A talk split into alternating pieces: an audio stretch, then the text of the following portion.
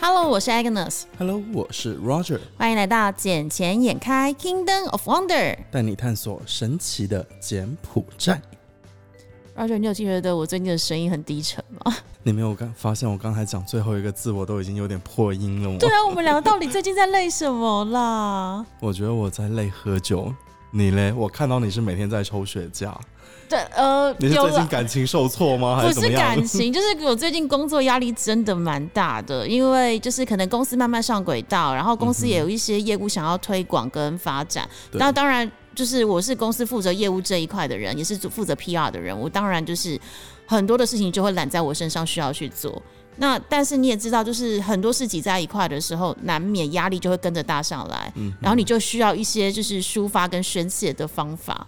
所以你宣泄的方法就是抽雪茄，算是，因为你也知道，就是目前我是属于单身的状态，所以就没有你知道一种自然的方式可以宣泄自己的情绪。我也是单身，好吗？但是不一样啊，我单身比较久的时间，然后嗯，所以我对我而言，雪茄一直以来都是我能够让自己很舒服跟很放松状态的一种方法。是哦，因为我。自己不常抽雪茄，所以我不知道抽雪茄什么感觉。但我看你最近好像将去哪里抽啊？我一个礼拜至少抽了四次，哎，尤其是最近。但是我必须讲，我觉得抽雪茄没有不好，因为雪茄不是毒品，雪茄只是烟草，它在全世界都是一个合法的东西。而且你抽雪茄，你又不需要吸进去。对，雪茄其实跟一般的烟不一样，因为很多人一开始都会误会，想说啊，你抽雪茄是不是要把它整个烟吸进去？No No No，雪茄是纯烟草，一般的烟是有尼古丁香料。对。所以完之后是烟可以吸进去，因为它的尼古丁成分没那么重。可是雪茄如果是纯烟草的状态的话，它只是有点像品酒的概念。我们把那个雪茄点燃之后，然后把它深吸一口气，在你的口腔里面，然后浸润到每一个口腔细胞的感觉，还有牙龈的牙缝里头，然后你就会觉得整个在鼻腔跟口腔里面就是浓浓的那个烟草香味，然后再把它一口气吐出。你知道吐出去的时候，我会觉得好像我把我的烦恼也一起吐出来的感觉。是的，对，因为你会看到那个烟，就是你知道，就是炊烟袅袅，然后这样子这样弄上来，我就觉得好爽，好像就是这个礼拜的压力是得到的释放。而且我抽雪茄的时候，习惯配一个一个 shot 的 whisky 或者是一个 shot 的 brandy。那其实，在旁边没有人的状况之下，你就自己好像有一种是自己跟自己对话的时刻。自己跟自己对，你你是说灵魂对话吗？就有的时候，很多人不是有信呃宗教信仰时，他们可能会在睡前祷告，他们会觉得祷告是一种自己跟自己的心灵对话，或有些人会是比如说睡前打坐，他们也会觉得是一种自己内心的沉静跟心灵对话的方法。那对我而言，因为我不是那么宗教的虔诚的信奉者，那我反而会选择另外一种方式，是我抽雪茄的时候，在一杯 whisky，然后我可以好好的。思考一下我这个礼拜的所有的行程，跟我下个礼拜预计要做的事情，然后我应该用什么方式来处理？我反而觉得这对我也是一种很好的方法。是啊，因为有时候其实像抽雪茄，不管抽雪茄也好，还是抽香烟也好，其实这对。宣泄都是，这都是一种宣泄的方式了。嗯，没错，而且也是可以促进你思考的一个过程。但那个成本差蛮多的，你知道吗？因为你知道香烟在这边其实一根也不会太贵。那就像你现在不是在抽电子烟，电子烟其实成本也很便宜。雪茄随便骑嘛，因为你知道雪茄都是中南美洲那边产的嘛。那当然比较我自己比较喜欢就是古巴的雪茄，像比如说前三名的 Cohiba、Monte Cristo 或是 Roman Juliet。这几个都是我比较爱的品牌。那这几个雪茄，你知道在柬埔寨这边，其实，呃，我觉得没有比台湾贵哦。因为我在台湾买的时候，可能是一些进口关税，或者是一些呃成本往上加。因为毕竟台湾的地比较贵嘛，所以它可能营运营的租金跟人力、人事成本就高一些些。在这边，我反而觉得雪茄的价格算是合理。一支大概落在二十到四十块美金之间，哎，那其实还好。对，然后而且是品质好的古巴雪茄，那我就会常常去了几个点，比如说什么 Rosewood 啊，然后或是 Sofitel 啊，或者是来佛寺酒店这几个酒店，然后去抽。不过当然是看每个人喜欢的范围啦。如果你想要货比较齐全的话，你当然就是去来佛寺嘛，因为它是古巴，就是在这边的。呃，货最齐的一个地方。那如果你是想要有 view 的，然后你可以远眺风景的，那当然就是去 Rosewood，因为它毕竟在三十七楼这么高，呃，三十六、三十七那个高层，你看出去很舒服。那如果你是想要一个人沉浸、不要太吵的空间的话，其实 Sofitel 会是一个很好的选择。嗯，嗯，那这样子的话，一次性的花费差不多会落在多少？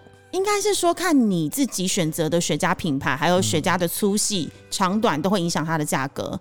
产地也会影响。那像我自己比较习惯抽古巴的雪茄，那我自己再加一个 shot 的 whisky 或是一个 shot 的 rum，其实我一次的花费大概在四十到五十块美金左右。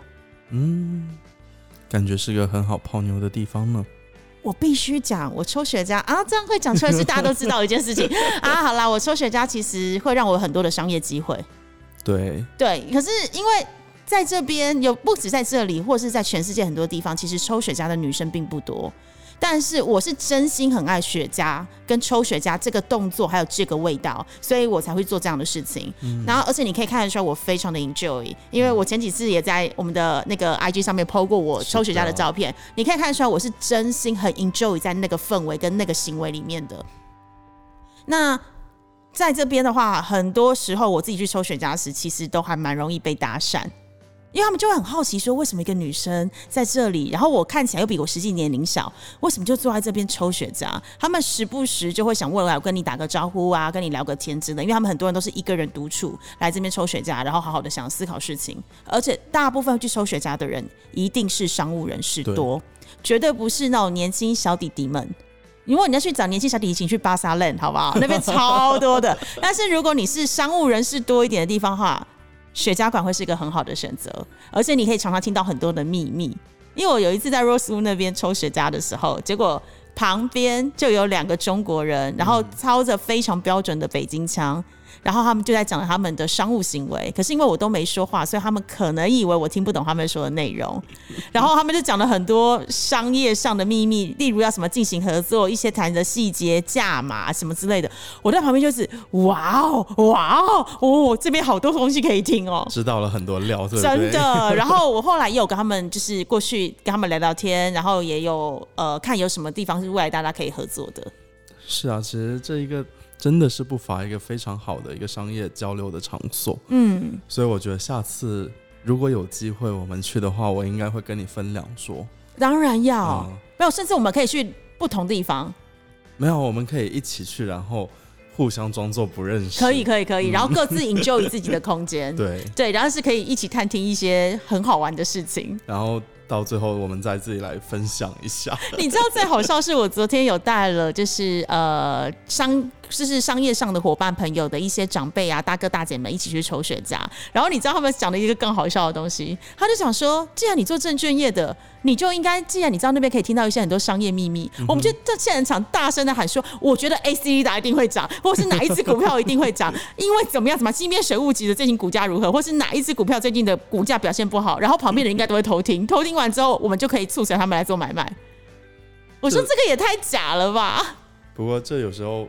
嗯，怎么说？别人可能会来插一嘴啊，或者怎么样？对，因为有时候你讲到一些商业上的事情，其实如果旁边的人有兴趣，或是他懂的话，他们其实会愿意一起讨论的。是啊，因为毕竟在那个圈子里面，没错。我刚刚就讲的就是圈层的概念，圈层很重要。对，圈层真的很重要，人脉跟 connection 也非常的重要。是的，没有错。因为像我们之前我在帮一家地产公司在推的时候，我们也是。主打这些圈层的概念、圈层的想法，像你刚才讲那一些雪茄吧，对，其实我之前就有在帮他们在做策划这一类。哎，那除了我刚刚讲那三家雪茄吧之外啊，还有没有什么地方是柬埔寨这里很适合抽雪茄的？因为我是就我来到这边两年多的时间，我只知道这三家的地方可以抽。柬埔寨其他地方抽雪茄的哦，呃，Naga 达令达令啊。没有，我认真的是一个 cigar bar，就是 whiskey bar，然后是安静，因为达令达令真的太吵。达令达令的目的不是为了抽雪茄，而且去达令达令的人其实是各种人类都有，但是不会像雪茄吧那么 Pacific，就是商务人士去。你真的很难很难看到一个可能年轻小伙子，然后呃没什么高不是高薪的人在那边抽雪茄，是真的很难。嗯，就有点像商务舱的概念，你知道吗？我知道，知道。不过，怎么说？其实金边你要抽真正抽雪茄的地方，没有说到特别的多了。嗯嗯，所以只有刚才你提到那几个地方，在金边来说还是挺不错的。嗯，但像其他地方的话，现在相对来说就还是偏少一些。嗯，毕竟这些高端的客户不是那么容易好找的。也是，而且其实大家都会有那种去过这个地方，大家互相比较。那不比较完之后，因为大家都是采取会员制，对，所以你可能就是付了会员费之后，你就会自己被绑在这里。然后再来是，你也会看，因为你喜欢的雪茄是哪个国家的产地，所以哪边的货最齐，哪边的价格最优惠，你就会往那边走。所以啊，下次有机会我们一起过去看看，哎，有没有我们年轻小姐姐啊？我啊，就是我啊，我是唯一的年轻小姐姐。哎、呦，认真真的，我几乎没有在这里遇过女生在抽雪茄的、哎，所以那一天过去，基本上可以说只有你一个了。你说上次我们去朋友的活动吗？对啊，就是朋友公司办活动时，全部现场里面只有我跟我同事，你同事，我看他好像也不怎么抽。他不抽雪茄的人，因为他是他那天是他人生第一次碰雪茄，那所以你就会发现到就是。当然，那个雪茄，那那个雪茄馆的一个很漂亮的 special assistant 女生，然后她是本来就会懂一些，但是她自己也没有那么爱雪茄，因为我发现到她抽完她的那根雪茄之后，立刻换回她的电子烟。对，所以她其实是平常是抽电子烟的人，但我就是很 enjoy 在我的雪茄，然后甚至于那天活动结束之后，我同事他的雪茄没有抽完，我还把他带回来，然后跑到他房间去把它抽掉。我觉得我可以过去跟那一个人做朋友。你说我那个那个漂亮的 special assistant 吗？哦，我不知道她漂不漂亮哦，非常非常漂亮，而且马来西亚人哦，嗯，对，哦非常的漂。亮。OK，因为为什么呢？我自己我有我就我在卖电子烟，嗯那她可以成为我的客户、啊。，maybe 我可以介绍你们认识，嗯因为这个女生我觉得是一个很可爱，而且非常值得交往的朋友。是哦，嗯，有照片吗？有，晚点晚点给你看晚点给你看，等一下，等一下，节目之后给你看。OK，, 嗯，哎，对，其其实今天呢，我还遇到更加有趣的事情。什么事？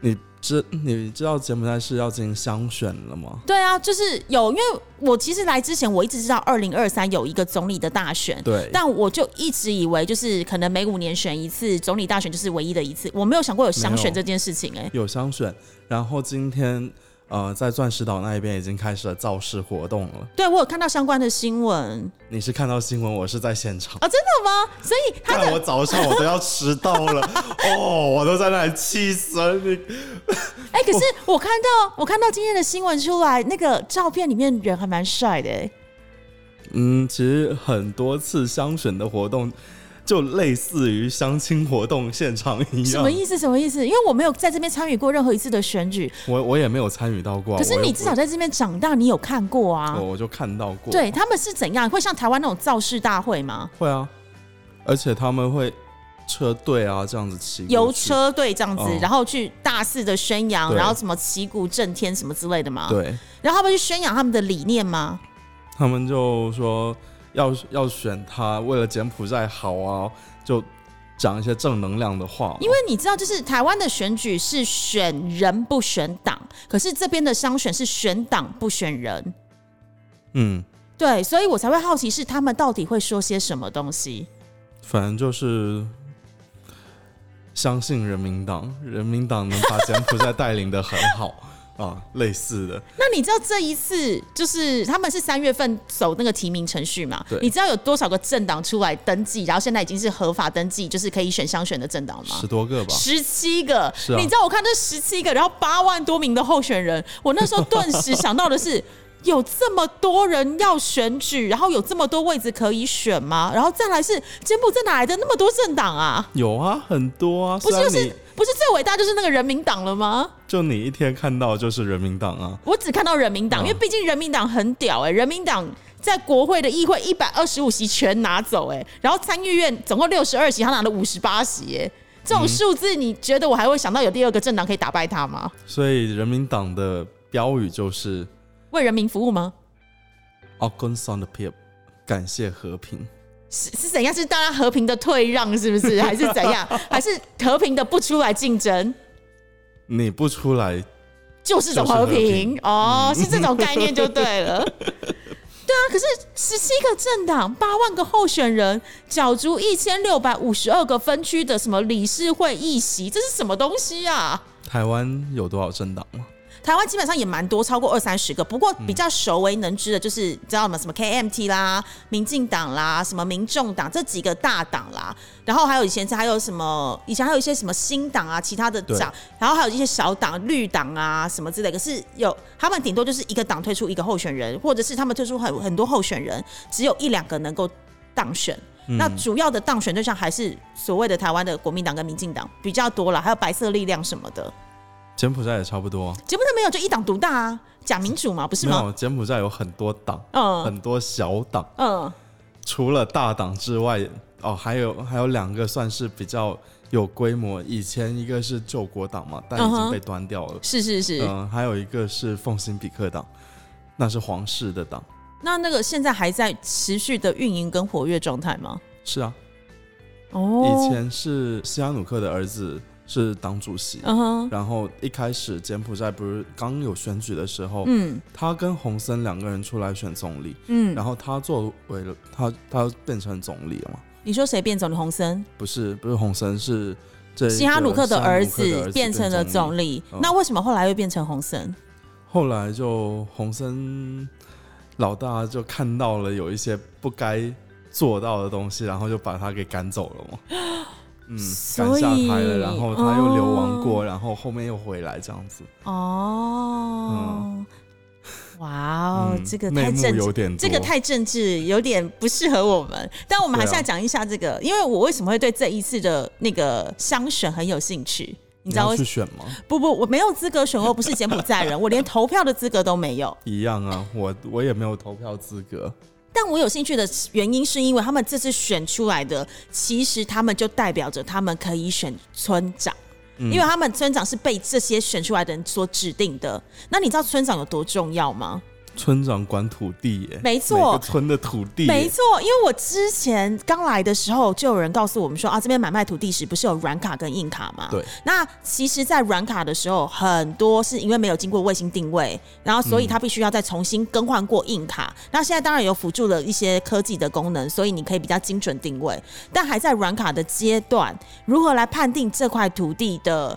呃，大小还有这块土地的持有者是谁，是由村长那边要出证明跟判定的。而且还有另外一个东西是，我们也知道，如果这块土地是属于你的，就算它是硬卡的状态，只要你不去理它，不去就是对它持续的关心，有人在上面，比如说居住居住了，或是呃，或是种植什么东西，你虽然是土地的拥有者，但你还是要付费去把他们请走。嗯，对，因为。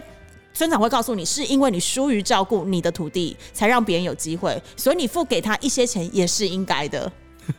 对我之前听到刚才就听到这些传闻，所以我那时候知道是村长真的非常重要。村长很重要，因为像我们家会买一些土地嘛，嗯，然后买完之后，我们当然不会说每天过去看呢，所以我们就会。付一些费用给村长，请他帮忙照看一下我们的土地。嗯，然后这样子的话，他假设有客人要过去看啊什么，他们也会提前通知我们，也会提提前就是说，哦，就我们家这块地会比较好，提前把它给处理掉，这样子。哦，了解。所以在柬埔寨要跟村长打好关系。对，尤其是要购买土地跟投资土地的人，村长真的是那个 key man。那我刚刚讲到的这个分区的理事会选举，它是讲它是选党不选人，然后它里面呢，我刚刚就大概查了一下，就是它的选举规则，我觉得还蛮有趣的，我想跟大家聊一下。就是比如说，如果这一个地方它是有十一个理事会的席次的话，就这个理事会有十一个席次，那比如说有四个党登记要选这个这个地方的理事会，那么一个党要提到二十二到二十四个候选人。你懂意思吗？就是十一个席次，所以他要提不能少于他的两倍，但是又不能多过他的两倍加二。所以刚十一个的话的两倍就是二十二个，二十二个加二就二十四，所以你要提二十二到二十四个人，等于是 total 选出来的话就会现在是二十二乘以八十八，然后再加二十四，九十二，八八到九十二个人吧？对，没没错。好，但是呢，原则上你在选票的时候，你只会看到这四个政党的名字，你看不到那这么多候选人的名字。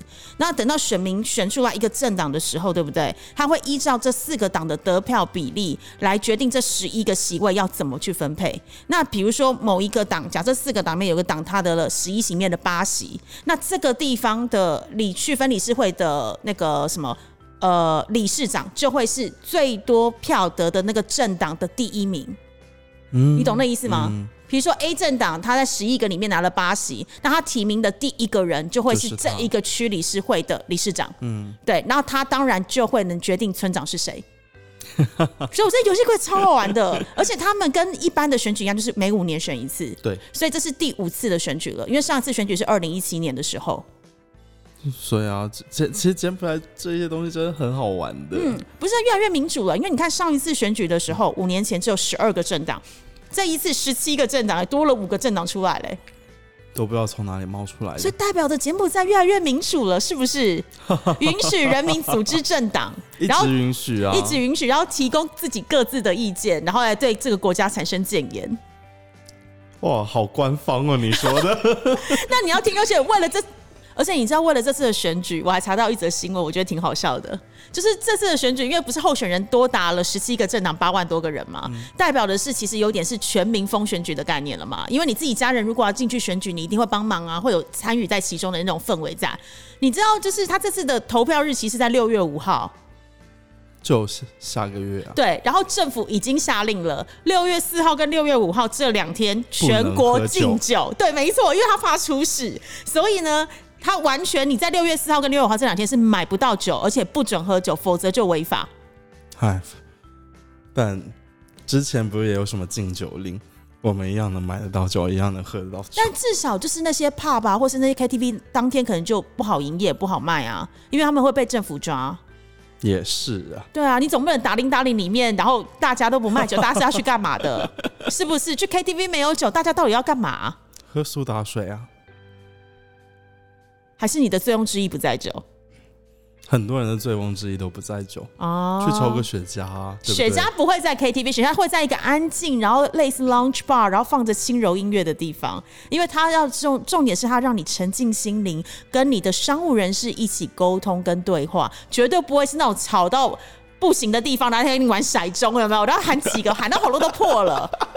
我上次跟你们去，对我上次跟你们去打铃打铃的时候，我喉咙真的很痛，你知道吗？就那么吵的环境，有 live band，然后我们还硬要玩骰盅，然后还硬要喊数字，根本听不到对方喊什么啊！就比划就好，手势手势动作很重要。那我为什么我们要在那么吵的环境还要做这件事情？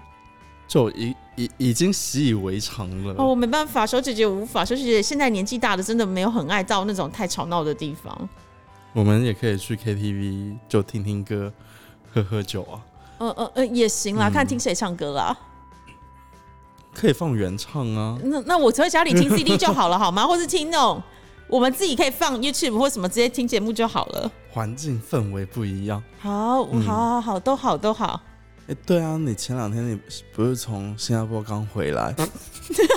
你是说我上次去新加坡时你还没出生，那个是新加坡吗？对啊，干！我看到我，我想想，我想要发个留言，但又是动态动态影片，会留留言啊，因为我看得到啊，可是就只有我我看得到也看。得到啊。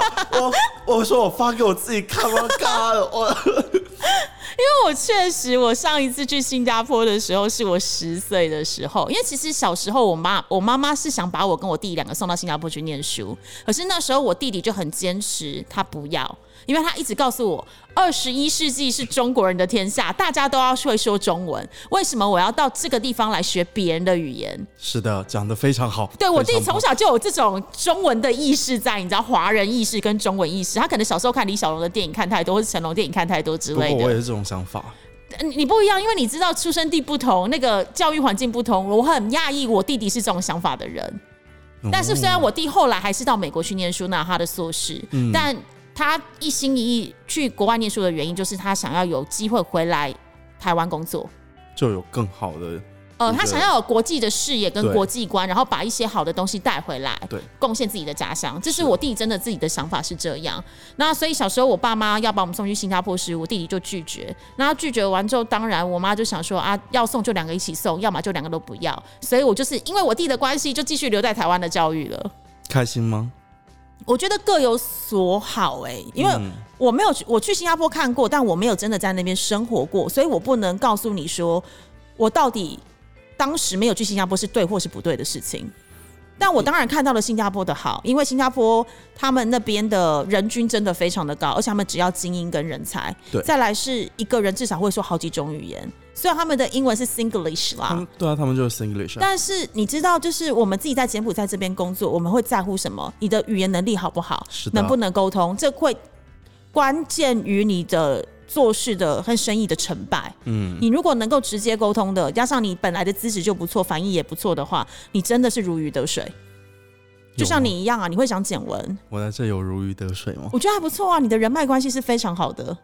那那是比较可能，呃，大家看我比较笨吧，比较傻吧，同情可怜我一下。哇，讲的这么卑微。我就是个很卑微的人。少来。可是确实哦，这是新加坡时，我觉得有蛮多东西是不管台湾、不管柬埔寨都可以借鉴的东西。因为毕竟我上次去是三十年前，那时候才是一个十岁懵懂无知的小女孩。那个时候我还在遨游太空，对你那时候还连连个金子都不是，好吗？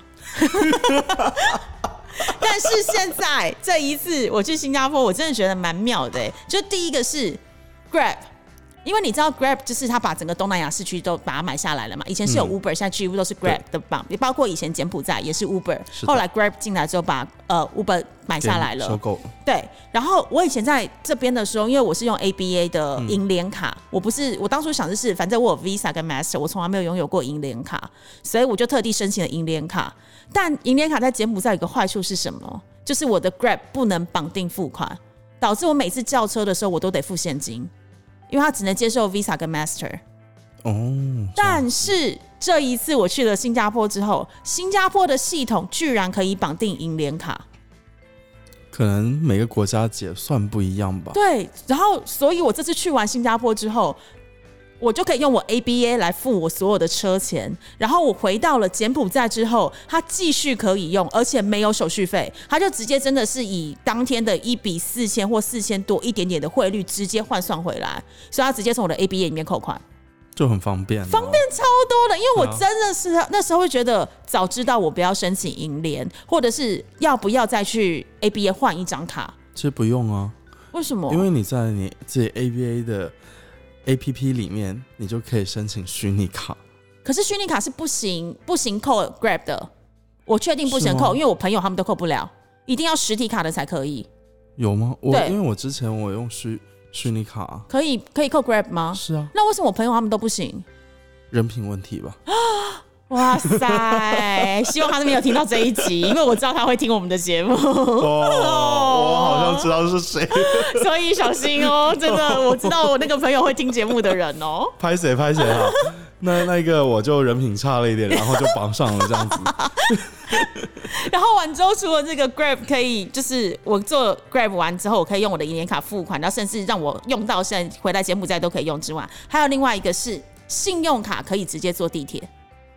对啊，就那种有芯片的卡嘛。对，因为这件事情在台湾是不行的，因为台湾的捷运系统它是有一个独立的晶片，然后那个晶片可以放在信用卡里头，但是像比如说我的呃，我在台湾我做捷运的时候，我是用我的呃悠游信用卡。就是悠游信用卡里面有一个悠游卡的晶片，然后每一次扣款的方式是，它会当我里面没有钱的时候，它会自动从我的信用卡打五百块台币进去到那一张悠游悠游卡里头，然后再用五百块去扣款，所以它不是直接从信用卡扣款的。因为在我在英国的时候，就经常坐地铁啊，坐公交、公车啊，就直接是刷信用卡。哦好了，我们的年代不太一样，因为我们哦那个年代没有什么信用卡可以坐公交跟地铁，然后我们都得要买一张那个 Metro Card 的那个票，Underground 的票。嗯对，就像我在纽约时，我是买个 Metro Card for one month 嘛，然后在呃呃伦敦的时候是要买一个 Underground 的 monthly card，所以它是 separate 出来的，不会像说现在可以全部 link 在一起。现在也没有完全 link 到一起，嗯只是有的些东西可以。但像在大陆的话，我觉得更方便了、基本上什么东西都可以刷。哦，全部都要微信是真的。对啊，微或是信啊、支付支宝宝啊，就基本上，嗯，也我觉得大陆已经是跳过了使用刷卡的那一个步骤，直接进入到了手机付款。你其实我现在的表情是有点在翻白眼的状态，嗯并不是因为大陆比较进步，而是因为大陆什么都要自己的系统，人家大家都在用 FB，你们在用什么？小红书，那大家都在 IG 的时候，你们在用什么？微博，对呀，你们就跟大家玩不一样的东西，然后大家都在墙外，你们还在墙内。但是不是有进步？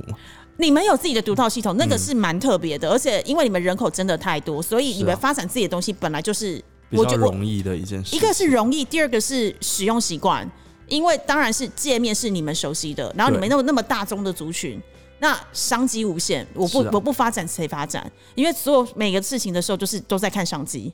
对的，没有错。然后，所以我之前在大陆工作时，当我拿出现金的时候，其实所有人都会很压抑，因为他们不知道怎么办。他们也不会找零，因为根本没人有现金。对，然后连在路上乞讨的人都是一个微信码 叫我扫，叫我扫码，然后捐钱给他。我觉得这超屌的。我真的很怀疑你们如果有那种，比如说呃慈善活动或什么，是不是在现场的时候，就是直接拿出那个微信的微信码出来，然后叫大家说来请扫这个捐钱，然后他们打到某个慈善机构去，都可以啊。真的假的？其实我以为是写支票或什么的。很少了，因为像柬埔寨现在不是都很流行用 ABA 付款？对，嗯，那你看像每一个店家，他们现在基本上都会有 ABA 的二维码，对，然后我们就直接是扫码付款，付款，嗯，其实是一样的道理。就柬埔寨这边是银行把这一套系统给做了，嗯，大陆是通过第三方支付平台把这套系统给做了，嗯。嗯，因为当时银行他没有想到。会这样子发展呢？应该是说，会在大陆银行工作的其实都是公务员，对，因为他毕竟没有什么私人的银行，都是属于国企跟央企，所以你是公务员时，你可能呃在海外生活的经验没有那么的足，又甚至于说你可能就是一直在国内发展。那不像一些，比如说，不管是柬埔寨，不管是台湾，或是新加坡，其实很多人是从海外海归回来的，他们受到的刺激会比较多，而且是比较允许一些私人企业有一些茁壮的发展跟新的想法出现。所谓私人企业，就是来刺激这个市场嘛，要有来到一个供给平供给平衡的状态。那大陆因为 population 真的太大了，所以其实维持现状也是一种很好的方法，就是稳定中求进步啦，应该这样说。嗯。我觉得我们现在也要去稳定一下，稳定一下我的肚子。很饿了吗？那我刚才要想说，我在新加坡吃到一个我梦寐以求、想了超久的东西。哦，你你先再讲一讲，我再让你讲。好，因为你知道我很爱，我以前在纽约念书。那纽约念书，其实大家都知道，美国的汉堡非常的好吃。那以前呢，大家都会喊号称一个东西，美东叫做 Shake Shack，美西叫做 In and Out。你有听过这两个评呃，不能说算平价，但很好吃的两种不同汉堡，美东跟美西。去美西没有吃 In and Out，你没来过美西；去美东你没有吃过 Shake Shack，你没有来过美东。哦，出入平安。对，这是出入平安，没错。然后这两个汉堡各有特色，但都非常非常的好吃。然后我已经很久很久没吃到，尤其是我上次吃到它是在日本。那现在上海已经有分店，但是日本吃到的味道就没有纽约的好。直到这次我去新加坡的时候，我一下机场就看到二楼一个超大的招牌，我整个大尖叫，然后我就跟一起去的朋友讲说我要去吃它。那因为你也知道，跟我们去的有两个大哥跟一个大姐嘛，对，所以我们就把两个大哥跟一个大姐一起带去吃。他们原本一开始说啊，不要啦，我们年纪大了吃不惯汉堡这种东西。哦，Come on，一点下去，三个人都说赞。尤其那位大姐，哦，大姐原本告诉我她在减肥，结果哦，一整个汉堡吃光光，连薯条也嗑下去，因为他们的薯条是波浪形的，真的很好吃，而且是现炸，然后所有汉堡都是现点现做，然后他们牛肉是那种纯牛肉，又非常的 juicy，里面又包了一点洋葱，然后再加上他们最有名的 shake shack 汉堡，就是你知道波特菇。很大的一种菇，跟汉堡肉差不多大，一个圆大圆朵的，它叫波特菇。然后他们是把波特菇沾了粉，呃，沾了面粉，然后去炸。炸完之后，下面再加了一层的手工牛肉堡，然后就是把那两个手工牛肉片两个叠在一起，再加上一些生菜啦，然后一些酱料，还有 cheese，一口咬下，你会同时知道肉汁的香，波特菇的甜，还有那个波特菇的 juicy，哦，赞爆！我跟你讲。那一餐腻吗？不，一整个完食，而且你吃完之后，你会觉得身心灵大满足。我看你现在，我现在好想再飞新加坡吃一次哦。今晚我这边有个人会回去啊，我知道，我知道你有朋友回去新加坡，记得叫他去吃一下，好好的回味一下 Shake Shack，因为真的真的很好吃。算了，他本来就在新加坡上的学，哦，所以无所谓啦，反正过去让它过去，但是现在该把握的还是要把握，记得提醒他去吃这个，在机场里就有。哼，算了，反正他已经是一个过去式的人。对，那就不要再提啦，快点。哎，但他刚刚还有发信息给我啊、嗯，好啦，就出入平安了，好乖。好啊，好那我要去稳定一下我的胃了。好你去稳定一下胃吧。嗯那这这一集剪线开就暂时先到这里喽好啦我们下期见喽拜拜。拜拜。